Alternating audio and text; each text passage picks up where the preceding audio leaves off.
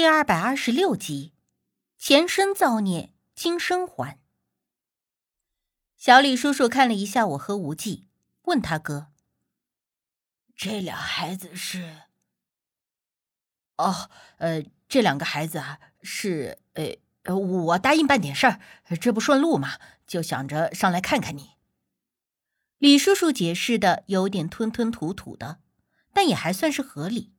而且我一听这话。心里就清楚了，虽然不知道出于什么原因，但是李叔叔是不希望他弟弟知道我们来这里的真正目的的。但也无所谓，毕竟直接说我带着两个会看邪病的人来，来给你看看你是不是中了邪，这种话怕是任何人都不愿意听的。我们聊了几句之后，我就给我爸使了个眼色，我爸顿时会意，借口说时间不早了。让李叔叔和我们先离开，也别再打扰小李叔叔休息。随后，我们一行人便和小李叔叔问候，离开了卧室，而小李叔叔的妻子也跟了出来。到了客厅，小李婶子问我们：“能看出什么来吗？”看来他是知道我们此行而来的目的。我没有说话，而是看向无忌。无忌顿了顿，没有直接回答。而是问小李婶：“家里供奉着哪路神佛？”小李婶一听，先是愣了一下，但随后就愕然的问无忌：“难道真的和这件事情有关系吗？”无忌点了点头，但却并没有多言。他们俩这跟打哑谜似的，我虽然听得半明白，可是我爸和李叔叔。却是完全云里雾里的。我说：“你俩这话啥意思呢？什么跟什么事儿有关？”李叔叔立刻问道。无忌没有回答，而是看着小李婶子，等着他自己来说。小李婶叹了一口气，垂着眼皮，很无力压抑的样子。我就猜到，跟这件事情有关系，但是他就是不相信。哎呀，到底啥事儿？你倒是说呀！李叔叔着急的问。小李婶这才深深的叹了一口气，说出了这件事情的起因经过。原来，小李婶几年前机缘巧合之下认识了一个在家居士，与那位居士十分的谈得来，并且常常有什么疑难问题、烦心的事儿，都会和那位居士谈心。而那位居士总是会用很浅显的道理为他答疑解惑，一来二去的，小李婶就十分的向往居士那种淡然智慧。居士告诉他，原本他也只是一个普普通通的市井之徒，后来巧合之下与佛法结缘，慢慢的就从佛法中参透了许多为人处世之道，渐渐的。性格也变得淡然平静，十分喜乐。于是，小李婶也开始跟着居士的师傅学习佛法，慢慢的也就皈依，成为了一名居士，潜心佛法，一心向善。其实这原本也是一件好事，毕竟小李婶虽然皈依了，但也还是在家居士，日常生活并没有所改变，只不过不杀生，只食三净肉。平时多学习佛法，把看电视、聊八卦的时间都用在了学佛这件事情上。若是不论宗教信仰，这相当于是找到了一个新的个人爱好一样。但是这件事情引起了小李叔叔的十分不满。小李叔叔从一开始就十分的反对小李婶学佛这件事，认为小李婶学佛的时间多了，关心他生活的时间就少了。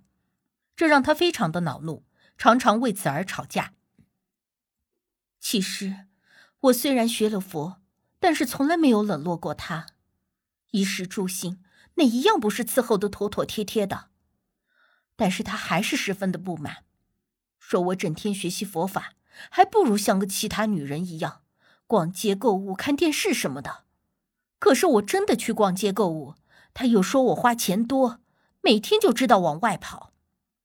小李婶说到这里，十分委屈的掉了眼泪，而一旁李叔叔听了也是皱眉叹气：“哎，这个臭小子，弟妹，你千万别往心里去。他那个性格，有时候就是混，但是心眼还是好的。小李婶擦着眼泪点了点头。大哥，我说这些也不是埋怨他，他是个什么性格，我知道的。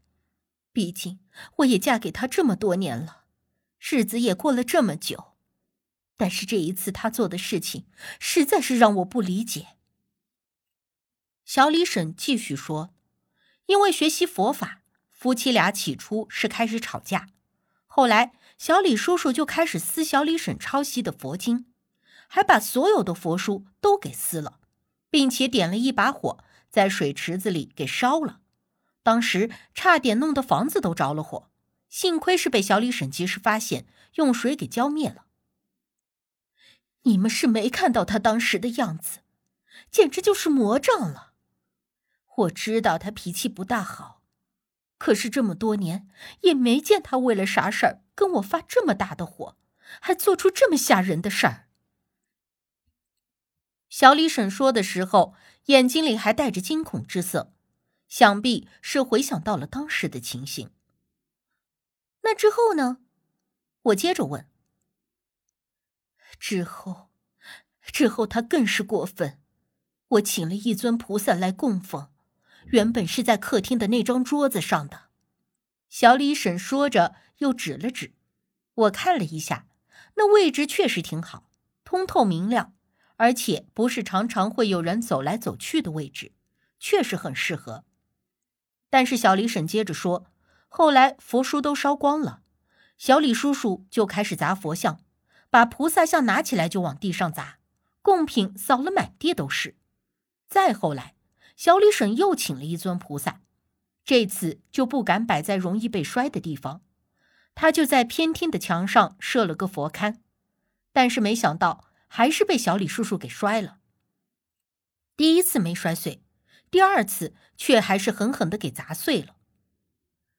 小李叔叔就是铁了心似的，不再让小李婶学佛，不让家里有任何跟佛教有关的东西，简直就是到了疯狂的地步。小李婶顿了顿，深深的叹了一口气，说道：“从那之后，我也不敢再请菩萨像回家了，怕再被他摔了，这不但没能积累功德保平安。”还平白造了孽。那您说，跟这件事情有关是什么意思呀？我闻言继续问道。小李婶又说：“刚开始的时候，他身体发虚，我以为是他气性太大，把自己给气得不吃饭才这样。而且当时我也实在是生气，就不愿搭理他。但是最近……”他身体越来越不好，我一个人没事的时候就在想，他好像就是从不让我学佛的时候才开始身体越来越虚的，所以我就想，会不会是我带了什么东西回来，把他给折腾成这样的？不能吧，这学佛是好事儿啊，怎么会是因为这件事儿呢？会不会搞错了？我爸在一旁听了，疑惑的问。李叔叔则问无忌：“对这件事情怎么看？”问他是不是这个原因，而无忌却毫不犹豫的颔首说：“是。”他此话一出，我们其他几个人都多少有些惊讶。随后，无忌又说：“小李婶学佛并不是件坏事，也并没有带来什么不干净的东西。而如今小李叔叔变成这样，都是因为他是佛不敬佛的原因。”那他为什么就这么恨这件事儿？我知道有些人是唯物主义者，不相信鬼神，可是也不至于恨成这样吧？我爸接着又问道。无忌微微蹙了蹙眉，问李叔叔是否知道小李叔叔的生辰八字。李叔叔想了想，就立刻说了出来。无忌闻言之后，掐指推算了一番，得出了结论。他说：“小李叔叔之所以对学佛有这么大的抵触，是与他的前世有关。无忌推算出，小李叔叔前生犯了错，死后被打下了地狱赎罪，赎罪后方得了机会重新投胎为人。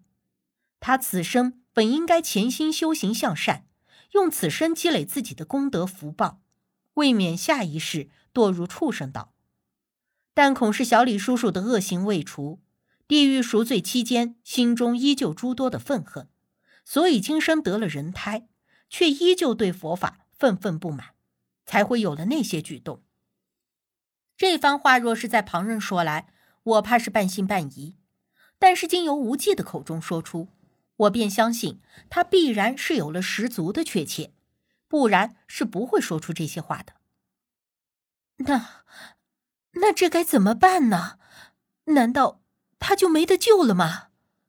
小李婶听了之后，担心又紧张的问我们解决之法。